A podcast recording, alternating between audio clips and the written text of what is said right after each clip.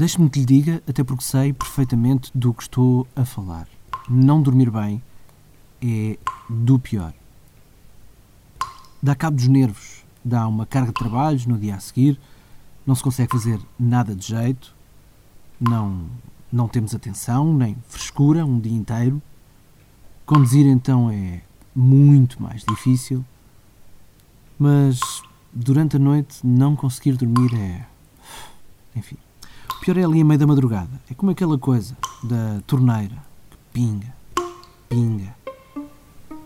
Ficamos ali, deitados, de olhos abertos, ou então fechados, pouco importa, mas com a cabeça a trabalhar loucamente, porque há qualquer coisa que não deixa adormecer. Seja uma torneira, a tal torneira, mesmo que seja na casa ao lado, os vizinhos de cima a divertirem-se na cama, uma moto que acelera lá fora, os pensamentos que não param. No meu caso, normalmente esses pensamentos são ideias para reportagens ou histórias. E nesta história também são ideias, mas para máquinas. Não, é de noite, não tiro o sono, de noite durmo, começo a pensar daquilo, no outro dia o que pensei vou, vou tentar fazer. Eu estive ali a fazer uma máquina oito meses, mais um empregado ao meu lado. E sem, sem, sem, sem traços no papel, sem nada, conforme via que era preciso, ia cortando, soldando. Este é o Sr. Luís. O Luís Rodrigues Vitorino. Que tem duas datas de aniversário.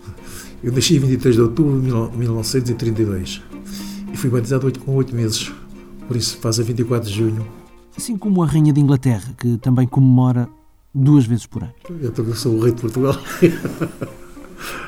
Por isso, o Sr. Luís tem um castelo só dele, mas também é criador de um museu ao ar livre e de tantas outras coisas.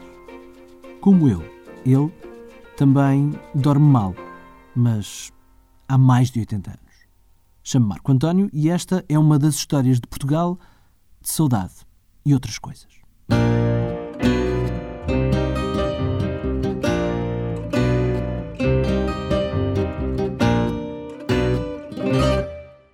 Histórias de Portugal, de Saudade e outras coisas é um programa com estreia em breve aqui mesmo. Por isso, assine já o podcast para receber todos os episódios, logo que cada um seja publicado. E se gostou do que ouviu agora, então diga também já aos seus amigos para fazer o mesmo. Assim, vamos ser muitos logo a partir da primeira história. Se tiver amigos que não falam português, também pode convidá-los, porque o programa tem uma versão em inglês chamada Stories of Saudade.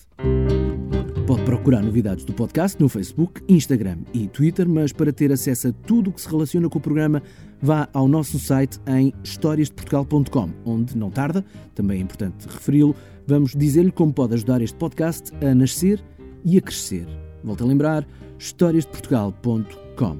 E então, já clicou para assinar o podcast no iTunes ou onde quer que normalmente recebe os seus podcasts? Se sim, seja bem-vindo e, como diz aquela canção, traga um amigo também. Por falar em canção, esta que está a ouvir chama-se Fado do Sonho, é da Pensão Flor, que gentilmente se deu a música para ser o tema oficial deste Histórias de Portugal de Saudade e outras coisas, que, já sabe, estreia em breve aqui mesmo.